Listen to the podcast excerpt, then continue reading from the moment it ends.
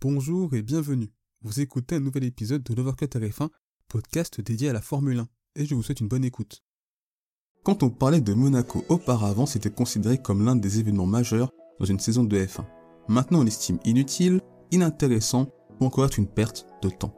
Et bien malgré sa réputation à travers le monde du sport auto, le tracé de Monte Carlo ne fait clairement plus l'unanimité au point que certains ne seraient pas contre sa suppression pure et simple du calendrier de la Formule 1.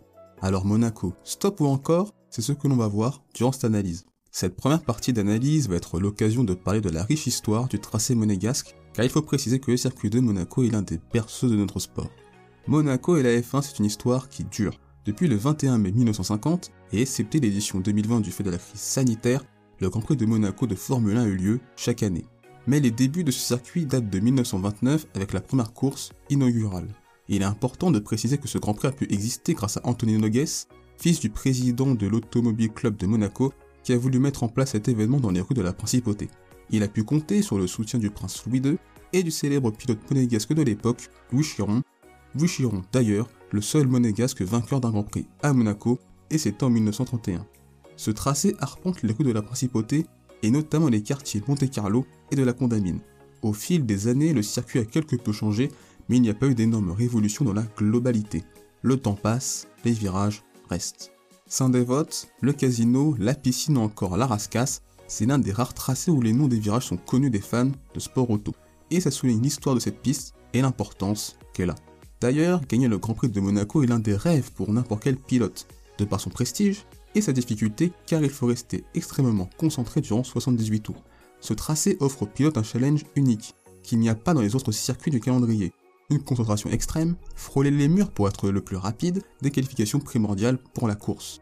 On parle même de la triple couronne qui consiste à remporter les 24 heures du Mans, les 500 miles d'Indianapolis en IndyCar et le Grand Prix de Monaco de Formule 1. C'est dire la place qu'a ce tracé dans le sport automobile. En parvenant à se maintenir au calendrier depuis 1950, afin de devenir, comme Silverstone et Monza, l'un des historiques de la Formule 1, en plus des caractéristiques uniques du tracé et du challenge qu'il impose aux pilotes, Monaco a su se faire une place dans le monde de la F1 et plus globalement dans celui du sport automobile afin de devenir maintenant l'un des événements les plus prestigieux dans une saison de sport auto. Mais ce tracé historique de la discipline est devenu au fil des années inadapté à la F1 moderne. L'évolution des F1 depuis plusieurs années rend ce tracé inadapté. Aujourd'hui, les monoplaces sont de plus en plus larges et de plus en plus longues, ce qui rend à Monaco toute manœuvre de dépassement impossible. Que ce soit en 2018 et dans une moindre mesure en 2019, un pilote peut rester en tête de la course même en ayant d'énormes problèmes sur sa monoplace. On l'a encore vu cette année avec des pilotes chaussés de pneus pluie capables de tenir de nombreux tours face à des pilotes en pneus intermédiaires, pneus bien plus performants. Le tracé est devenu aujourd'hui un problème, car il ne propose pas de spectacle mais une modification du tracé paraît difficilement envisageable du fait que c'est un circuit en plein cœur de la ville. Est-ce que les autorités monégasques pourraient modifier leur rue pour avoir un circuit de Monaco spectaculaire Ça me paraît peu probable et même difficilement réalisable. Avec le développement de la F1 sur le sol américain, avec de nouvelles courses à Miami et Las Vegas, il est certain qu'à terme, la force du Grand Prix de Monaco, avec son cadre, le côté people, glamour, ne pourra tout simplement plus compenser les faiblesses du circuit. La Formule 1 ne souhaitant plus que Monaco soit le seul circuit du calendrier associé au côté bling bling et paillettes. Dans un événement sportif aux États-Unis, les à côté avec les spectacles et du show ont autant d'importance que le sport. On l'a d'ailleurs vu à Miami où tout a paru démesuré avec une plage artificielle, la fausse marina, des villas de luxe à proximité du circuit, une pluie de stars, plein de shows et de spectacles pour divertir le spectateur et rendre l'expérience fan unique. Monaco peut difficilement rivaliser face aux shows américains, sachant qu'à Miami et Las Vegas, ça rapportera beaucoup plus d'argent à la Formule 1 par rapport au pays de la principauté, et pour Liberty Media, ça, ça compte. En plus d'être devenu inadapté à la F1 moderne, le tracé de la principauté n'est plus en phase avec notre époque et notre société. Il est d'une certaine façon devenu has-been. Le renouvellement des fans de la Formule 1 par un public plus jeune et auquel on voit la promesse de spectacle, avec un sport où il y a énormément d'action, se retrouveront très déçus d'une course à Monaco et ne comprendront tout simplement pas sa présence dans le calendrier, et ce, malgré son histoire. Le développement récent de circuits urbains à haute vitesse, comme Bakou, Miami, Las Vegas ou encore Jeddah, sont tous antipodes des caractéristiques de Monaco, à tel point que l'on peut penser que ce tracé est devenu has-been par rapport à la politique même de la Formule 1. Il y a clairement un hiatus entre le tracé monégasque et la direction que prend la Formule 1 avec cette volonté que la F1 soit un sport spectacle.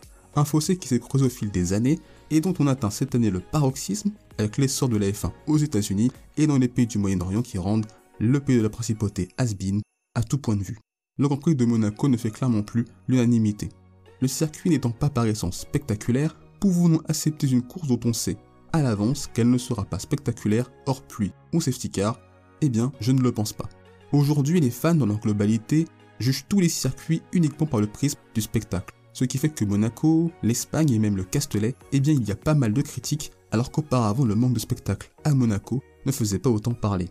L'essor des médias F1, des créateurs de contenu, mais aussi l'émergence des réseaux sociaux favorise plus de débats, notamment sur la présence d'un circuit comme celui de la principauté.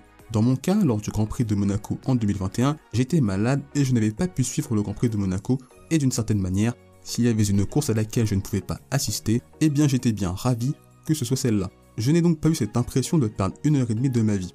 Je suis donc moi-même un exemple de ces changements de mentalité parmi les suiveurs de la Formule 1. Malgré tout, le Grand Prix de Monaco cette année, je l'ai regardé. En 2019 et les années précédentes, je les ai toujours regardés. Et s'il y a un Grand Prix Principauté l'an prochain, je serai également là pour le regarder car pour moi la F1 c'est une passion et que voir pendant une heure et demie une course peu passionnante, eh bien il faut savoir aussi passer par là. Toutes les courses ne pouvant pas être spectaculaires. Eh bien ce que j'en pense de tout ça, eh bien c'est que malgré le manque de spectacle proposé par le circuit monégasque, et personne ne peut contredire ce point, sa présence dans le calendrier de par son histoire ne me gêne pas, voire même me paraît vitale pour le patrimoine de la F1. Je trouve important de conserver les tracés historiques qui ont façonné notre sport. Je suis donc prêt à avoir un Grand Prix dans une saison comme celui de Monaco qui ne sera pas spectaculaire. Mais je ne suis pas pour autant contre les nouveaux circuits, et d'ailleurs je trouve ça bien qu'il y en ait. Je pense simplement qu'il faut trouver le juste milieu, et je ne pense pas qu'alterner les Grands Prix entre guillemets historiques soit la meilleure solution, même si je suis conscient que c'est avant tout pour des raisons financières et pour donner plus de place aux Grands Prix rapportant plus d'argent. Je reconnais donc avoir un avis qui pourrait paraître contradictoire, mais parfois tout n'est pas noir ni tout blanc. Alors oui, le circuit de Monaco a des lacunes et son manque d'action en piste en fait partie, mais je ne suis pas pour autant pour sa disparition du calendrier par rapport aux raisons que j'ai évoquées lors de la première partie de cette analyse. L'absence de Monaco en 2020 fait du mal au prestigieux Grand Prix auprès des suiveurs de la Formule 1. Les fans se sont aperçus qu'ils pouvaient parfaitement bien suivre une saison de la F1 sans la présence du circuit de la principauté et que cela ne leur suscitait pas d'énormes regrets. Le fan veut du divertissement, que la Formule 1 soit un spectacle. On est donc prêt à plébisciter tout ce qui apporte du spectacle et critiquer et rejeter ce qui ne le favorise pas. Pour autant, faut-il renier l'histoire pour le spectacle? C'est à vous de voir. Merci d'avoir écouté cet épisode. S'il vous a plu, n'hésitez pas à vous abonner au podcast de Voir que Tarif 1 ainsi qu'à la chaîne YouTube. C'est une façon de soutenir le projet et également de ne pas manquer les prochains épisodes. N'hésitez pas également à partager cet épisode à vos proches. On se retrouve les amis très bientôt. D'ici là, portez-vous bien, je vous souhaite le meilleur. Salut